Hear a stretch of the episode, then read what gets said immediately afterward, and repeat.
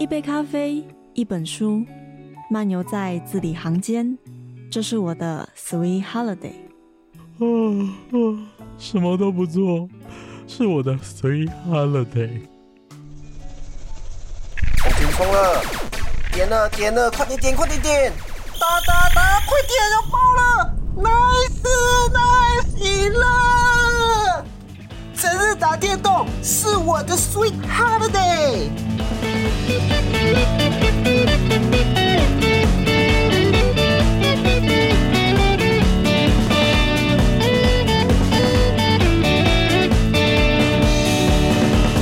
这里是 FM 八八点三，是大致生于 FM 一零三点七，交广花莲分台。大家好，欢迎回到白白种的 Sweet Holiday，我是玄谦。在过去大概几个月前，六月五月底六月初的时候，各位听众可能很常在新闻媒体上面看到什么 Me Too 啊，或者是各种性侵害、性骚扰的事件。然后这个事件就从整个政治圈、演艺圈、网红圈等等之类一直扩散出去。那这那当时就有非常多的呃，不管是 blogger 或者是 podcaster 或者各种节目，他们都在讨论性骚扰或是 Me Too 这件事情。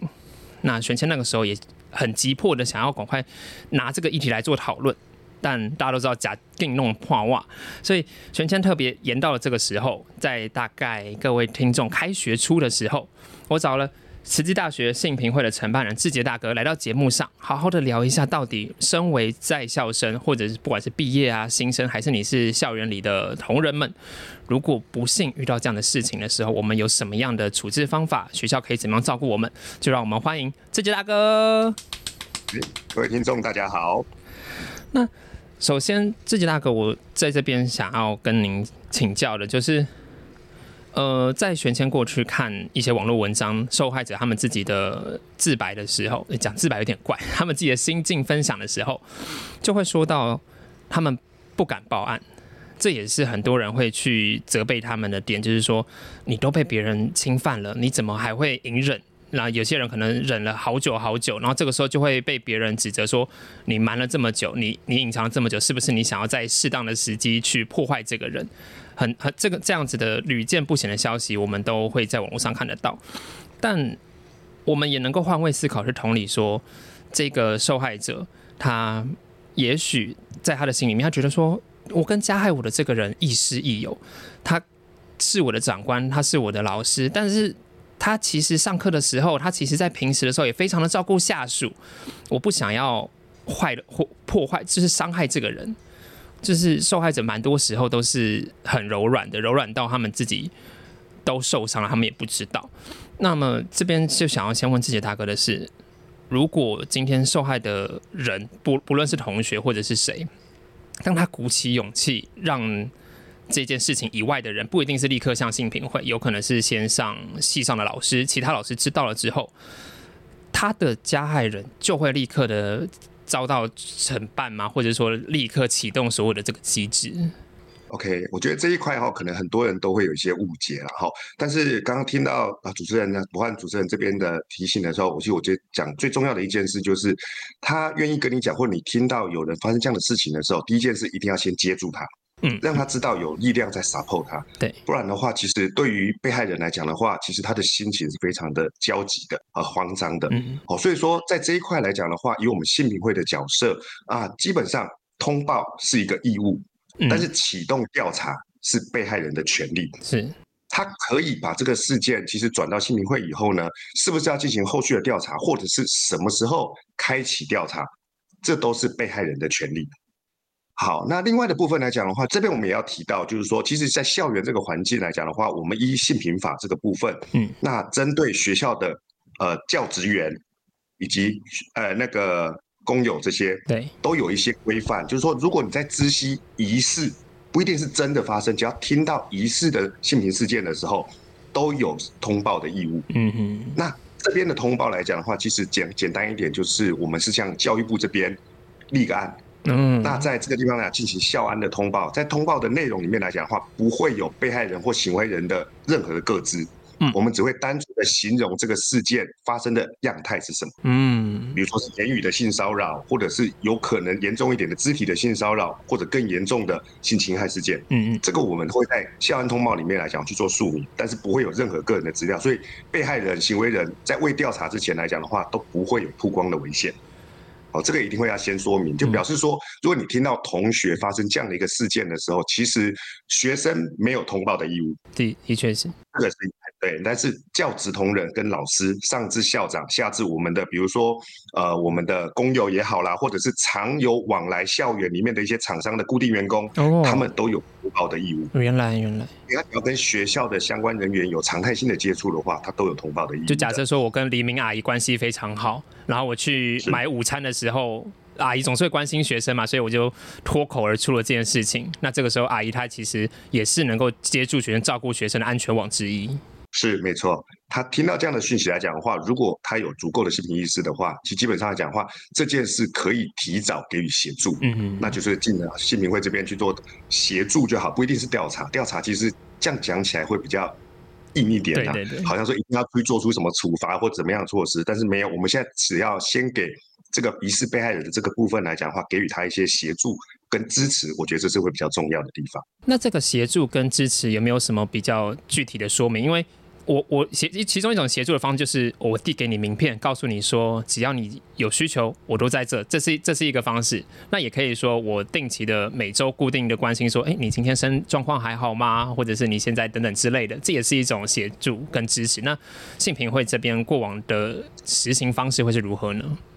好，这可能可能会分两个部分。第一个，刚刚您提到的，就是说有关于心情上面的部分来讲的话，我们会由智商中心这边依当事人他本身的呃意愿，嗯，那我们会请心理师来给予协助，因为这必须还是要主动去做说明的。嗯我们被动的去转告这个案件的话，可能对当事人也不是那么的尊重。嗯这是第一个部分。第二个部分来讲的话，其实在发生这件事情的当下，心里最感到疑惑跟不确定的是，我后续应该怎么办？对，那这一块的部分来讲的话，会有性平承办人，呃，现在应该就是我这边会给予一些啊，比如说法规上面，或者说课业上面，或者说其他类的需求协助的疑难的一些疑问的回答，嗯哼嗯会由我这边来去做，呃，单就是窗口。哼，哦，所以他有任何疑问的部分来讲的话，我现在下一步骤可能会要怎么做会比较好，或者是说我可以有什么样的选择的时候，会由我这边来给予一些依据法规上面的给予的一些建议。嗯哼嗯哼对，那对于这个还没有具名的这个，因为我们我们现在目前都是在讲通报以前嘛，或者是说开始查查办之前，所以在这个还没有具名的这个加害人，这性平会该怎么做？因为学生他目前在一个我不想揭露，但是的确有事情发生的这个状态，那他他可能。也透露了一些关于他加害人的资讯，所以性平会其实已经有掌握到一些疑似的，呃，我们就例如说是系上老师对他有侵犯好了，那这时候性平会该怎么办？因为如果真的有什么行政有可能打草惊蛇，那又或者是你动作慢了，会不会又有更多的学生或者更多的其他人受到伤害？这样子，嗯，这一块复杂，其实讲起来会比较复杂一点。如果说已经是师生关系的话，嗯这个已经是有可能会危害到校园安全的部分了，因为老师可能一是对多的。哦，可能会危害这个部分来讲的话，可能不一定要当事人自己有意愿，我们可能都会启动调查，这是一个一个部分啊，前提的部分。那如果说是在针对当事人自己本身，他也不愿意揭露个人身份，那他也没有办法明确的提供行为人，有比如说可能你刚刚提到的，可能假设是老师的这个状况来讲的话，其实新民会在处理上面来讲是比较困难的。嗯嗯嗯，这是没有错，对。所以说，在我们这边来讲的话，以新民会的立场来讲的话，会知道就是说，我们知道你有发生这样的讯息，我们基本上都是完全信任通报人的。对，所以说，你告诉我们这样的事情的话，基本上只要具名，那我们都会进入我们的呃保密的原则里面。好，你的姓名基本上这部分也补充一下，就是说，基本上你提出性平的一个申请调查，除了承办人，或者是说我们的性平执秘，现在的话是学务长，嗯，基本上来讲的话，一直到开完调，哎、就是开性平会之前，不会有第三个人知道你的细籍或姓名。嗯嗯，是的，这是在保密原则上面来讲，我们必须务必一定要遵守的。那进到性平会去讨论了以后，到筹组调查就可能他启动调查了以后，筹组调查小组，那可能调查小组会知道行为人或被害人的细籍姓名及各资以外，其他的性平委员都不会知道。嗯，所以这在保密上面来讲，我们尽可能的做到最好啦。因为这个大家都会很担心，就我这样提出来了以后，我资讯漏出去，是不是大家都知道说，哎，我发生过什么样的事情？的确是这对当事人来讲的话，绝对是第二次、第二次的伤害。你觉得是一个很大很大的伤害？那所以在这个申诉的通报流程，就是除我我可以怎么做，可以尽可能的低调，然后又要能够被保护，但是又能够有个出口。好，这个部分来讲的话，其实学校有两个部分，然后第一个来讲的话，我们可以拨校安电话，嗯，好，零三八五六零五零五，嗯哼，这个校安电话，那校安人员就会依你通报的内容来去转告我们的呃性平承办人，嗯哼，那我会再去跟你联络。那第二个部分来讲的话，也可以直接拨我们的性平专线零三八五七七八二二，是。这样的姓名专线，它会直接转到我的手机，那你可以直接跟我这边去做直接的联络。嗯哼，那另外，如果你觉得电话太太直接哈，太太太生硬，我们也可以用信箱的方式、啊 email 信箱的方式，嗯嗯。好，直接寄到 gender g e n d e r 小老鼠 mail 点 t c u 点 e d u 点 t w 嗯。好，这个信品信箱里面来讲的话，基本上我们在收到这样的信件，我们都会立即去跟你做回复，因为信民法也有规定的哈，在收到相关的一些申诉案件的时候，二十四小时内要进行通报，嗯嗯。三天内我们要跟。呃，就是要进到信评会里面去做讨论，哦欸，这是我们都会依据法规来去做处理的。但我还是想要回到当最最前面，就是当事人如果他还在惶恐的这个阶段，那性评会会要怎么样去，就是安慰他的同时，也要也希望这件事情赶快落幕嘛。哎、对这个部分来讲的话，所以我们会就是说，呃，他如果还不想告诉我他是谁，嗯，好，那他进行通报的话，我们会就这个事件先进行校案通报，先立案，表示我们的人知道了。嗯哼，但是我们会鼓励，基本上来讲，你会觉得这件事不对劲，他一定会有值得讨论的地方。对，所以我们会建议他，就是说做好心理的准备以后，任何时间性平会都愿意来给予协助。你要去做呃相关事件的说明也好，证据的收集也好，我觉得这部分来讲的话，会是由我这边来跟你去做建议跟提醒，会比较比你自己在那边乱想或上网去乱搜寻，可能会来的更有帮助一点。对，因为我过往听过一个案例，就是他们不跟完全跟慈大无关，就是在网络上面其他人分享的，就是他找了相关的那种呃妇女相关机构，但他们也很愿意说，我相信你，你的确受到伤害了，但这个法规处理的时间有限，我们要在这个人能够被法律制裁以前，要赶快把他抓起来。那这样子对这个当事人，他一定也很纠结，就是我我现在还很紧张，我还很害怕，我不敢讲。可是如果我讲慢，我慢讲了，是不是？例如我毕业了，或者是就超过追诉期了，就不能处理了？呃，性平会哈，我们依据的是性平法，嗯性平法是没有追溯期的。嗯只要你在学生身份的时候发生疑似性侵害、性骚扰、性霸凌事件，到你结婚生子，你觉得自己这个心中这个坎一直过不去，你觉得有必要要站出来发声的时候，随时都可以。你在呃当时就学那个学校都有义务要去进行这个后续的调查。嗯哼哦，这是在性平法规里面来讲的话，所给予呃被害人的一个权利的保障。嗯，但是这边我也要提醒一点，就是说我们也发生过这样的一个事件，就是说他提了，可是因为事件离的时间有点久远，是所以你提的证据力或者是人物、人事、人事物证这些部分来讲的话，在收证以及调查上面来讲，都会造成困扰的时候，这就会影响了调查结果的这个部分。嗯，的确。所以说，呃，我们当然啦、以我们的立场来讲的话，我们会先以当事人、被害人这个部分他的心理调试为第一优先，但是我们也会呃尽量客观的要提醒他这个部分，就是说他的验伤也好，或者对话的留言也好，email 信件也好，或者是有哪些人看到这件事情发生的人证也好，他必须要立即去做一些记录，或者让他自己有可以留下一些资料。嗯嗯嗯这在后续他提出调查的时候，我们才有比较客观的一些人事物证可以去做后续的调查。是对于他这件事情的呃处理上面来讲的话，才是比较有保障的。是的，那接下来就是想要问到关于校园安全环境这件事情，学校这边有没有做过什么样的事情去做一个通盘的检视啊，或者是是去怎么样的为有可能发生呃性骚扰事件的地方先设下防护网呢？好，呃，这个部分呢，我可能要先澄清一点，然后嗯其实我觉得对于学校的危险空间呢，哈，其实没有一些特定的规范。对，哦，其实我正在讲说，以学校现在发生的案件来讲的话，只要你是那种临时事件，或者是你恋爱脑吼一些作祟啊，你 突然就觉得我一定要去到哪些地方的时候，什么危险其实不一定，你旁边人看都觉得危险的地方，你都不觉得危险都会去。所以这是我第一个觉得说，其实对于空间的危险的认定上面来讲的话，其实每个人的认定不太一样。嗯，但是针对这一点来讲的话，其实学校也有做出相关的一相对应的一些措施，比如说呃，我们怕夜间的时候。学校的空间，因为校园其实相对来讲是相对是广大的，而且比较自然的。对自然的状况下，然后可能亮度、照度都不是那么充足的状况下来讲的话，学校有规范。呃，比如说校本部来讲的话，在中央走道上面，跟我们的呃那个 A 栋、B 栋的那个部分来讲的话，我们有规划安全廊道。对，在这条廊道上面来讲的话，有规定它一定要有一个呃路灯的照明也好，或者是室内空间照明也好，嗯它有一定的亮度要求，那学生能够。可以很安全，或者说很放心的，在这条安全廊道上面来讲，进出宿舍或者是我们的 A 栋 B 栋的教室空间。是，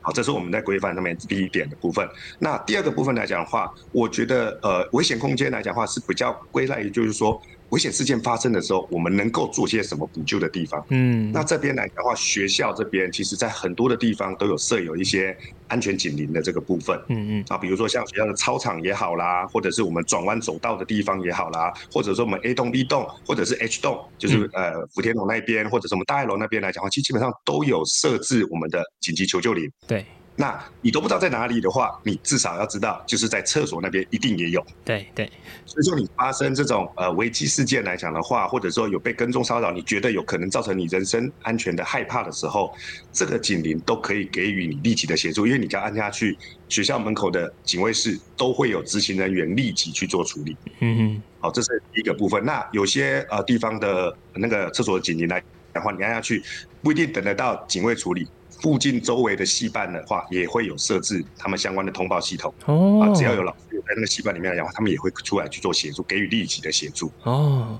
比如说我们之前也有发生过也疑似偷拍的事件啊，嗯嗯所以同学就按警铃。那我们也因为这样子警铃了以后，大家就围观在厕所那边，嗯，哎、哦就把这个行为人抓起来。哦，是这样子也有发生。过这样的一个事件，嗯对对对。因为在这边就是想要讲一个玄谦在刚入学时候的趣闻。那个时候我在新生营的时候，就有听到在新新生营台上的老师跟大家讲说，哦，学校虽然说刚刚讲为了生态或者是为了节能，所以很多地方看起来都暗暗的，然后就会有小两口喜欢去那边约会。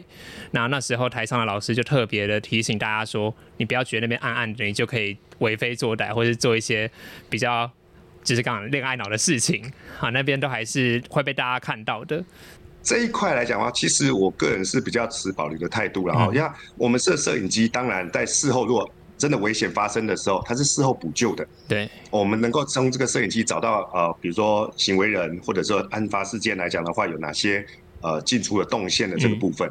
所以我觉得它这是比较属于被动式的东西。哦，那对于我的立场来讲，或者我们信评会的立场来讲，我会比较觉得是说，如果可以让每个人都有性平意识，嗯，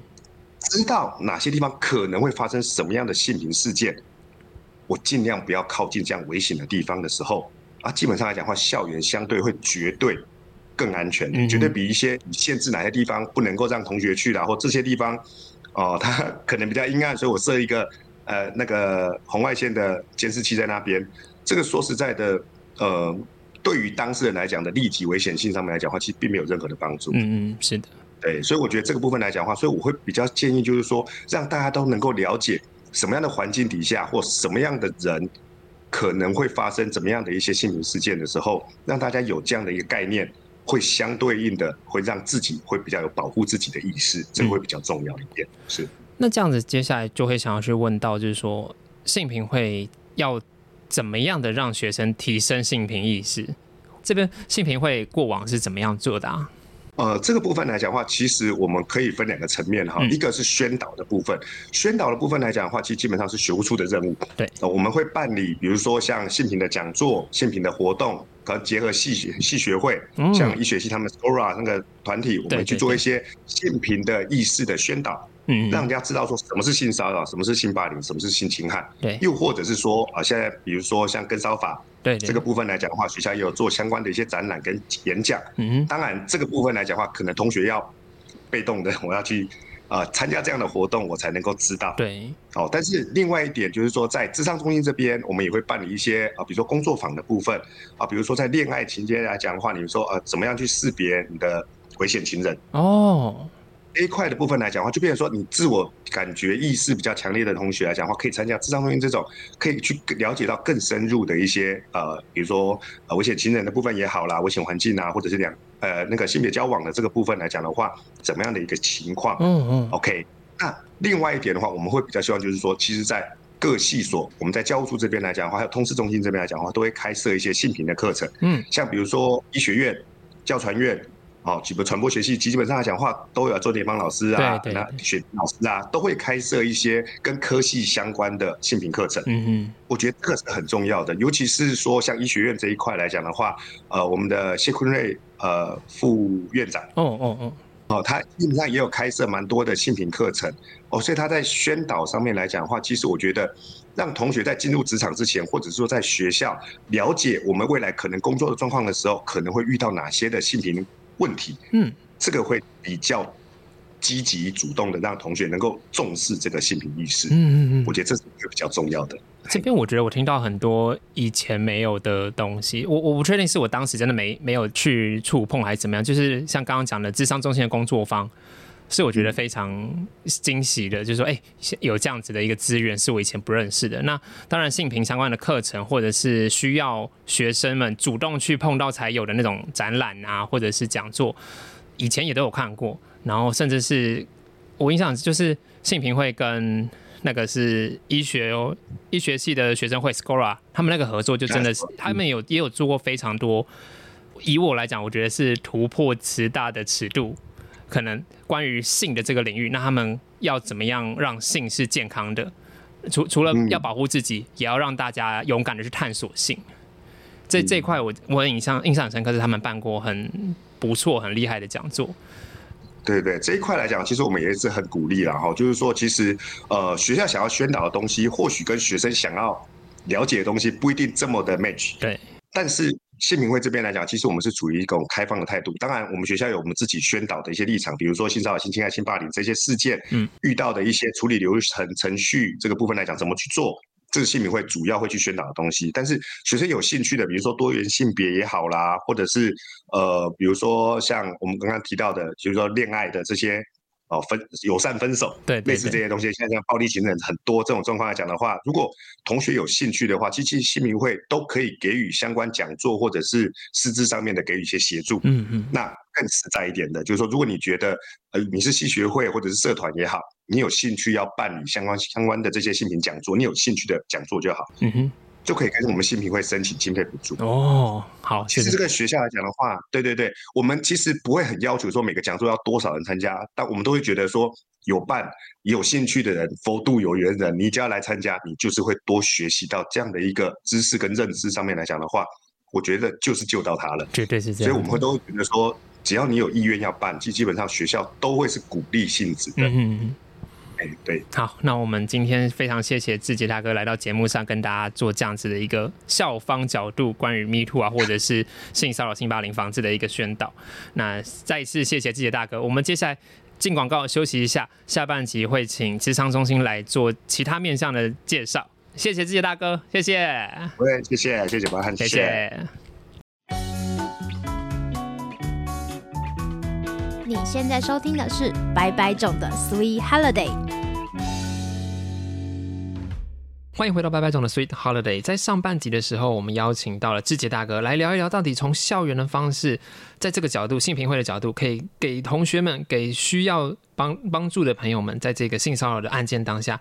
学校能够提供什么样的协助，给什么样的支持？那在下半集这边呢，我们换一个角度，我们来到智商中心。我们今天邀请智商中心的知琪心理师来跟大家分享一下，如果我是当事人本身，又或者我是当事人身边的朋友们，我该怎么做？我们欢迎知琪心理师。Hello，大家好。在我们作为这个性骚扰或性侵害的当事人，其实我觉得最难的就是我要发现到，哎、我是被害人呢、这个我们到底该怎么样去觉察这件事情呢？嗯，我觉得当下的反应应该是有一些困难的，但是有一个也是蛮重要的原则，就是你要相信你自己的直觉，嗯，对，然后发现哎我觉得不对劲了，那就是不对劲。我觉得不对劲了，我觉得不舒服了。嗯那这件事情就是一个很重要的判断指标。如果你发现你有相关的不适的感受，那我会建议可以找身边你信任的人跟他聊一聊，嗯无论是朋友或者是师长等等，去跟他。有点像是透过讨论的过程去厘清你到底发生了什么事，会不会就是真的遇到一些新品的事情？那至少找一个你信任的人，可以一起来跟你了解你的状况，然后协助你，给你一些呃建议这样子。那我会觉得，如果遇到类似的事情，除了找信任的人说之外，呃，还是可以考虑找专业的人士，比如说心理师或者是身心科的医师嗯求助。那那个原则大概就是你发现，哎、这你受到这件事情影响程度蛮大，比如说影响到你的食欲、睡眠的状况，嗯或者是嗯、呃你会不会频繁的一直想起这件事情，哦或者是它会不会让你的社交功能有嗯减损或退缩？譬如说。影响到你跟别人的信任关系，或者是会比较回避社交的场合，这都是蛮多判断的标准，嗯嗯让你发现你最近可能不对劲了。那呃，有没有可能去找一些专业的人士一起来协助你度过这个可能比较难熬、很漫长的时光？这样子，因为我觉得其实台湾的人们其实大大大多数啦是蛮压抑自己的，嗯所以很少有机会去感受自己当下的状态如何，或者是自己这个情绪前后有没有什么样的差异。所以我们可能再再跟大家复习，就是可能说你看到这个人，你会什么起鸡皮疙瘩，或者说心里面会闷闷的。嗯。然后刚刚有讲到说可能会食不下咽、睡不着觉，然后像说什么对于环境的压力，其实就有点像是之前有一部 Netflix 的影集叫做《性爱自修室》里面的一个女女角色 Amy，她那时候就是也是在公车上面被性骚扰之后，嗯。她会害怕搭公车。嗯。那明明那个相对人其实根本不在公车上，可是她会产生类似的幻觉，会觉得说是不是公车上的每一个人都对她有非分之想这样子。嗯就是可能会有类似的情况，然后找智商师会是一个方法，或者是找，呃，我我们如果让当事人，就是像像您讲的说，哎、我记录下这个人事实地物，然后直接跟相对人做反应，嗯会是好的吗？呃，这可能会让你，如果你后续有要做一些调查，或是、嗯就这是对搜证是一个呃会蛮有利的方式啦，哦因为有点像是他有点像是给对方一个口头警告，就是嗯哎、你做的这件事情确实让我不舒服了，那。你也可以把对方的回应留存下来，比如说他怎么回你这封信，他回讯息的方式，回应你的方式是什么，这可能都是可以收证，然后达到警告的一个，让他可能可以留意自己的状况，不要再有这样的情况发生的一个方式。因为其实有时候可能是下属跟长官的关系，嗯，但在这样的情况下，要我我我换位思考，当我自己是那个当事人，然后我要写这封讯息的时候，其实光是写讯息我就很害怕了。嗯我会不会隔天原本在我工作底下的相关业务都被撤掉了？嗯然后会不会被他叫去问话？嗯对他，他他可能呃满脸笑容的说想要跟我道歉，他很抱歉，可是。可是我我脸接触他都已经很害怕了，那这样到底该怎么办啊？但如果是如果是职场上面的，就会有另外的法律关于嗯性别工作平等，嗯嗯，对，是规范这一块，所以如果他要避免处罚的话，他可能还是需要去面对你反映的这个状况。嗯嗯嗯嗯嗯，当然就是你刚刚讲的那个情境，绝对是有可能，因为你们就是会有一些权利关系的不平等。那也许不用写信的方式，但就是至少先。嗯，不然就是先让你身边信任的人知道这件事情，可以一起讨论一些对策。以在学校来讲，其实找智商中心也好，或者是找师长、找性平会，其实就是一个很好的公正第三方，它可以不止帮你保存这个秘密，嗯但也可以让你得到安全的保护。嗯，而且就是性品调查有一个蛮重要的，就是他会确认你的需求，你的需求，你想呃调查的原因需求是什么。比如说有些人。嗯的诉求，也许是我希望不要再发生这样的事情。嗯那如果你提出你的诉求，这有可能会是最后可以处理到的一块。嗯嗯，以以心理师、智商师这个角度，你们比较常会怎么样去引导你们的这个，有没有称他个案吗？还是当事人好了？嗯，对对对，会会。今天今天有一个人到了智商中心来，看起来他就是好像有事情想说，嗯那要怎么样去引导他？我们我们先不确定说他到底是遇到什么样的情况。那作为智商师们会会怎么样引导把他的这个心结打开呢？嗯，应该就是跟他建立关系吧，嗯。因为无论他有没有来过，相信他一定是鼓足了很大勇气，然后可能也想要尝试着帮助自己，或者是诶，其实他也没有想好要究竟今天来的原因是什么，但总之应该就是跟眼前这个人先建立关系，然后慢慢的听他说，诶，他遇到了什么事情，或者是最近生活有没有一些动荡，嗯。去去慢慢的培养信任关系，尤其是第一次见面的人这样子。嗯，作为我我先先不要说作为当事人好了，嗯因为刚刚讲的这张是他在于陪伴这一块建立关系是很重要的。那对于当事人，他要面对陌生的这个智商师，要建立信任，可能有点难度。他最快的可能是他身边的朋友。嗯，那作为朋友，其实我们能够被信任，其实也是有时候也是一个荣幸，也就是他愿意信任我，把他的秘密讲出来。那这个时候，我觉得我们是不是可以教听众，就是说，如果你今天被信任了，我们我们给这些被信任的听众一点力量，让他们能够支持他的朋友，好吗？就是我们我们有什么样的技巧，关于陪伴、关于倾听的技巧呢？嗯，就是最通则的，就是既然他选择信任你，嗯你是他身边的人，那就先听他说他想要说的内容，无论内容就是是什么。比如说，尤尤其如果是关于性平、性骚的事件。他真的要鼓起很大的勇气，因为在这个过程中，他其实已经，也许信任感已经被摧毁很多了。那他愿意选择相信你，跟你说，其实我猜他心里也是会蛮忐忑的，也很担心你对他的评价，或者是他发生的事情。总之就是通则，就是先听他说他想要说的内容，然后保持的原则就是不要批评他或否定他，因为对他来说，有一个情绪上面的支持跟接纳的经验，对他来说是很重要的。有可能，如果他今天跟你说完，他觉得诶你好像不太相信他，甚至在批评他的时候，他可能就不会想要继续说，或者是在跟其他腻外的人说了，那会对于他的恢复啊、疗愈会蛮可惜的这样子。那关于您刚刚说不批评，然后不否定，嗯但是我要怎么样让他知道说我跟你在一起，然后我愿意听你讲更多？因为有些人可能会选择我们要同一批孔出气，所以我会跟着你一起去骂那个对象。嗯有些人可能会这样做，那也有些人可能，嗯，就是尽可能的多等对方一直讲。你知道，就是很多不一样的陪伴模式。那我这边我很好奇，因为我自己是属于另一种人，就是我很爱讲一句话，就是我觉得怎么怎么样。嗯有一点很想要去帮别人分析的感觉，但是嗯在这样子的一个行为，以智商师的角度是好的吗？嗯，也许没有，就是所谓的。就是怎么样才是对的的陪伴方式啊？不过我觉得还有一个原则，就是回到说呢，在跟你谈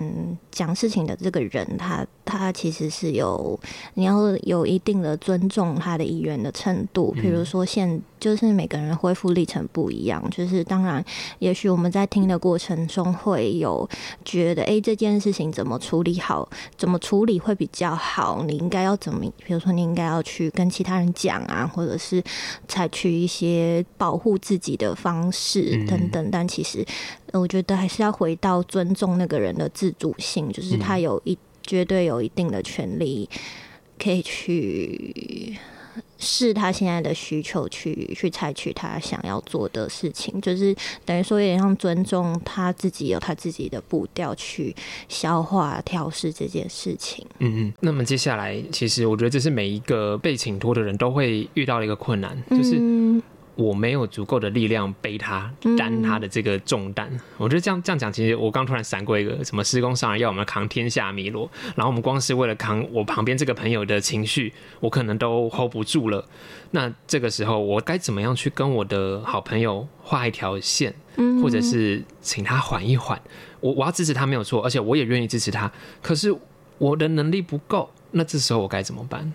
嗯，就是我觉得在陪人的过程中，无论是什么角色，一个助人者，或者是他的朋友。重要的人等等，就是在陪别人的过程中，有一个 很重要的原则，就是你要也是要留意一下自己的状态。如果其实你在你自己状态最近也没有那么好，或者是你发现，在陪的过程中，你很容易受到嗯别人的负面情绪影响，你生活太多，比如说假设影响到吃，呃，或者是你睡眠的状况，那可能就代表诶，其实。嗯，在这一件事情上面，你是有蛮多的负担。那我会建议，这个时候可能就是要拉一些情绪上面的界限，或者是当对方有想要再跟你说的时候，可能也稍微说一下自己的状态是最近发现。嗯，我可能状态上面也没有那么好，有一些比较累的状况。那，嗯，有没有考虑，就是有点像是也跟他讨论说，还有没有人可以是他可以倾诉的对象，或者是建议他说，哎，你现在遇到的问题还蛮复杂的，那也确实影响了你好多时间嗯，让你在思考这件事情，心情受到很多的影响。那有没有可能是我陪你一起去找专业的人士？一起来给你更多的协助，那我们就一起帮忙，也不是说我就不见了，而是就是找更多的人一起来帮忙你。那刚刚之前心也是有讲到，就是说大家不只是这个当事人，也许可以去找找看，嗯，更专业的对象。其实包括当我们自己在倾听别人的压力的时候，我们自己也会需要找外援来做一个释放。这边其实我觉得可以跟各位听众就是。呃，宣传一下，就是卫福部在今年八月一号才刚开始的一个青年族群心理健康支持方案，就是它是一个从十五到三十岁，接下来的一年可以有三次去找咨商师聊聊的一个的的方案。那呃，除非有一些特别的什么挂号费啊，或者是杂志，不然的话，大部分的费用都是由卫福部的这个专案帮你付掉的，所以让听众可以有一个选择。那这边要问的是。我该怎么样去踏踏入这个第一步？曾经全前我自己也有想要去找心理咨商师，我就很低落的搜寻了一下我家附近的这种呃身心科、身心门诊，然后我一进去，柜台就问我说：“你有预约吗？”哎，我我没摇摇摇头说没有。嗯，那那你这样等很久，我突然就不知道该怎么办。就是我我那其实我那一阵子我也很低落的跟我男朋友讨论，就是我是不是该上网找一些量表来。观测一下我自己的状况如何，嗯，然后我也的确感受到我状况很不对。那我男朋友就说：“那你也你也可以，他也鼓励我去这这种智商门诊或者是身心科去看一下。”嗯，结果我被这个预约的人数给挡住了。嗯，对。那虽然说这件事情，我后来也是有用其他的方式消化掉。那到底我们第一步该怎么做？刚刚听到那个经验蛮可惜的，就是你好不容易鼓起勇气踏进去，可是是，我我有点被拒于门外的感觉。可是，嗯，我没有，我觉得可能在在高中或在国中的我，那那个时候的青春期可能会更大，会更更加的否定自己。可是还好，因为那时候可能成熟一点了，我已经大学毕业了。嗯，那今天既然卫福部提供了这样的方案，那我们当然他也是鼓励所有台湾的青年们。有鼓起勇气去，或者是让大家能有这样的机会去做智商。那接下来我们到底该怎么做？然后或者是他进去了这个门诊之后，他会遇到什么事情？有没有办法自己心理师先给大家一个透露一下？我觉得三次的性质就是我在想，它就是一个门门槛嘛，就是让。也许这有点像是体验性质，总之它就是一个推广的概念，希望让更多人就是踏进智商室，不只觉得智商室可能是一个高高在上或者是一个很难触及的资源。当然，就是也许会有一些现实的状况，确实是预约的门诊或者是呃预约的状况是很满的。但我刚刚听到，就是也许。呃，也许接待的说法或态度可能有，我想应该会有更适合的说法啦。对对对对或者是也许也可以再介绍一些资源。如果你去的那间智商所真的人太多，那我相信就是现在智商所或者是身心科就是是蛮多的啦。那也许换一家试试看，你遇到的人会会蛮不一样的。嗯，那如果我有幸，因为。依依照卫福部上面这个公告，他也给我给大家一些建议，就是说你应该先打电话预约嘛。嗯，对。那我做了预约这个动作之后，我到了现场，嗯，大部分的这种智商空间会长什么样子？然后，嗯，到底会谁先讲话？因为像我可能平常看耳鼻喉科好了，就很很自然而然的，医生就会问我说：“啊，你最近怎么样？你身体怎么了？”啊，我就讲呃，眼睛、耳耳朵、鼻子不舒服这样子。嗯，那如果今天是去做智商的话。我觉得这是大家应该都比较没有的经验，就跟你去，其实跟就跟你去看诊一样，完全就是一样。我大概也会就是先认识一下彼此嘛，介绍一下彼此，然后可能就是简单的寒暄之后，再慢慢的认识你，然后讨论。哎，今天是可能是因为有遇到什么问呃什么样的状况或困难，让你今天想前来这样子。对，但每个人的那个。就是开场方式都不太一样啦。嗯，您会不会觉得其实三次有一点不太够？当然，以以以您自己在学校里面有这么，因为一间学校这么多学生，嗯，然后这边我刚刚其实有一点想停下来问，就是在医院里面有所谓的互病比，那在学校里面有没有这种智商师跟学生的比例规定呢？哦，有啊。如果是政府规定的话，之前是一比一千二。那最近一个一个智商是要对一千两百个学生，但是当然不是这一千二个每个都会来找你吧？对对对，之前是这样规定，但最近法规有下修，应该会修成一比九百这样。但在慈大，我们的就是智商师跟学生的人数一直都是很充裕的，这样子，因为就像我们学校有大概三千多个学生，那我们有五位心理师，以这个比例才来说，其实是很很棒的这样子。但是就像您说，就是即便我们的这个呃辅导比已经很充裕、很充裕，可是其实对于智商师来讲，它是一个非常耗心神的工作。嗯，您还是会需要找适当的管道让你自己去消化。嗯嗯，那。这边我想要再回到我们刚刚这个性平的这个点好了，因为在我们已经知道说，诶，你不要去强迫你的当事人，或者不要强迫你的朋友，嗯，那在他需要协助的时候，适时的给出帮忙。那接下来就是，其实我们都不知道到底谁才是坏人，嗯，因为就像刚刚讲的，就是这一个相对人，我刚我刚刚在试着讲说讲加害人好像有点不太适当，所以自己心理师跟我讲了一个相对人这个词。他其实可能是老师，可能是同学，可能是主管啊。我们有时候可能是亦师亦友的关系，所以在很多时候我们关系是良好的，只是他会有一些逾矩的行为。那在这种情况下，作为很有可能会是被害者的我们，我们很有可能是当事人的我们，我们有没有什么样的 sign，或者是有没有什么样子可以事先提防的东西呢？嗯。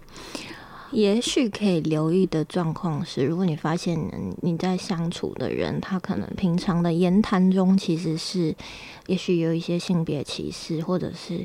也许不不限性别，而是他尊不尊重其他人，他有没有嗯跟人相处的时候有没有同理心，或者是，也许你平常在跟他讨。相处的时候，你发现其实他可能会忽略别人的感受，比较以自己的感受为主，或是他可能会有一些权利上面的议题，比如说透过开一些可能不太适当的玩笑或行为来，呃，让自己感觉很好，让别人看起来是比较被支配，或者是比较被贬义的状况，这可能都是可以留意的线索。嗯，这样。嗯嗯，所以就是给大家一些小 tips 啊，但是当然也不是要去把每个人都当做假想敌。嗯，那接下来其实这个也是最近的新闻，也是在网络上很常看到的啦，就是这个相对人其实他不觉得他做错了，嗯，然后他觉得说我们是朋友啊，所以我们有亲近的行为很合理吧？拍照的时候可能我搭着你的肩膀，又或者是在你呃心情低落的时候我给你拥抱。这个他他他们会觉得说，你如果真的有不舒服，你就当下跟我讲就好啦，我我我会我愿意尊重你什么的。嗯，那甚至有一些可能更过分的，他会说，你是不是想要趁着近期这个 Me Too 的风潮，你想要来蹭一波呢？这样子作为智商师的角度，我们或者是我们平常在当事人旁边，我们能够为他反击吗？我们能够有什么样的站出来去捍卫我们的当事人，他当事人朋友？也许不一定要为他做什么，我我不一定是要为他发声。我觉得还是回到就是他的需求到底是什么，他是想要你你去陪伴他就好，或者是呃有些人就像你刚刚提到的状况，可能是他确实在跟别人互动的身体人际上面的界限是没有那么清楚的。又觉得就是回到性平，他就是。嗯，身体的感受还有界限这件事情，反正就是很主观的事情。那可能这个人觉得搭肩没什么，这就是很很很自然的事情。可是有，就是这是很主观的感受啊。只要对方觉得主观上不舒服，其实你可能就不适合再继续做下去这样子。对啊，就也有可能会变成别人合理化的理由。哎，你又我又不觉得怎么样啊？你怎么会觉得这样？有的时候会听到这样子的说法。其实都是我我认为来对我来讲，我觉得是一种二度伤害。嗯，对，其实我觉得，嗯，作为任何人都应该要尊重别人的感受，因为那个是他真实的想法。因为我我们都不是别人，我们都不知道他到底经历了什么，发生了什么。嗯，那从自己大哥那边的分享，我了解到说，哎，智商中心其实是有相关，呃，可能感情关系啊，或者是在人际互动这样子的一个工作方跟。讲座，嗯，是都有在开设的。对对对，每学期都会有，我们会有一个主轴啦。嗯，那可能像上个学期，我们就是以情感关系去做设定、规划系列活动这样子。嗯，那是不是智商中心好像还有用其他的方式在分享你们的？是那个那个分享的内容是工作内容吗？还是说是让大家更认识智商中心呢？比较是更认识智障中心，当然也会有针对某个主题，比如说呃人人际啊，或者家庭啊等等的。反正我们有一个 podcast，就是叫“艾草聊心事”，那上面也有一些就是蛮生活化。这些主持人们是。其其他中心的智商师们，对，主持人是那个我们的同仁，这样智商中心的同仁。那可能每一集他都会有特定的主题，还会找不同的来宾跟大家讨论一些可能会让人有兴趣的话题，这样子啊，有兴趣的也可以上网搜寻一下。再说一次，那个节目名称叫做《爱草聊心事》，爱是那个恋爱的爱，然后聊是疗愈的疗，这样子。吵架的吵，爱吵聊心事。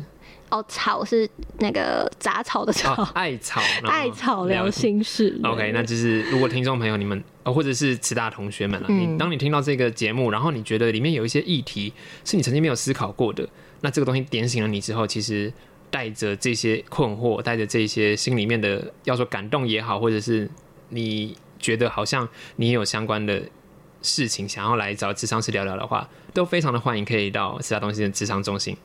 然后，如果你还在十五到三十岁的话，也可以去找卫福部，它其实上面已经有列表，就是他们这个呃心理支持方案有合作的智商诊所，甚至各诊所。对对对，花莲其实其实全国各地都有这样子。那今天我们就非常谢谢志奇心理师来到节目，想跟大家做这样的分享，谢谢你，谢谢谢谢。那我们所以 Hello Day，我们下一次再见喽，拜拜，拜拜。